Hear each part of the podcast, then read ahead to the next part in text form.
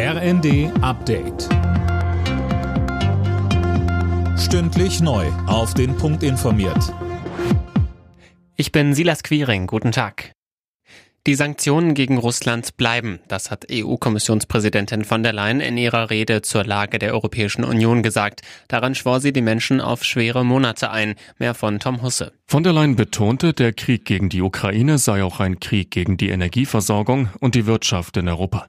Um die Menschen zu entlasten, schlägt die Kommissionschefin eine Übergewinnsteuer für Stromerzeuger in der EU vor. Die könnte bis zu 140 Milliarden Euro einbringen, Geld, das denjenigen zugutekommen soll, die es am meisten brauchen, so von der Leyen. Die EU-Energieminister kommen Ende des Monats erneut zusammen, um über den Vorschlag zu beraten. Die Ampel will heute das Bürgergeld auf den Weg bringen, den Nachfolger von Hartz IV.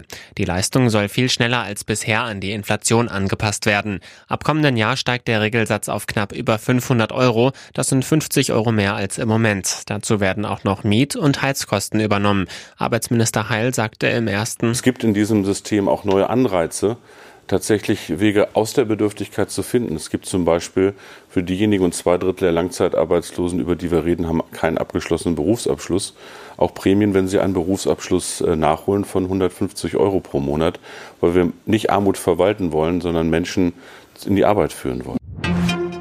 Von heute an kann man in London von der Queen Abschied nehmen. Nach einer Trauerprozession wird ihr Sarg für vier Tage in der Westminster Hall aufgebahrt. Wer der Queen die letzte Ehre erweisen will, braucht aber wohl Durchhaltewillen. Es wird mit bis zu 20 Stunden Wartezeit gerechnet. Weil Kohlensäure momentan Mangelware ist, fahren die ersten Getränkehersteller die Produktion runter. Das betrifft nicht nur Mineralwasser und Softdrinks, auch die Bierproduktion. Hintergrund sind die hohen Gaspreise. Dadurch stockt die Düngemittelproduktion, in der Kohlensäure als Nebenprodukt anfällt. Alle Nachrichten auf rnd.de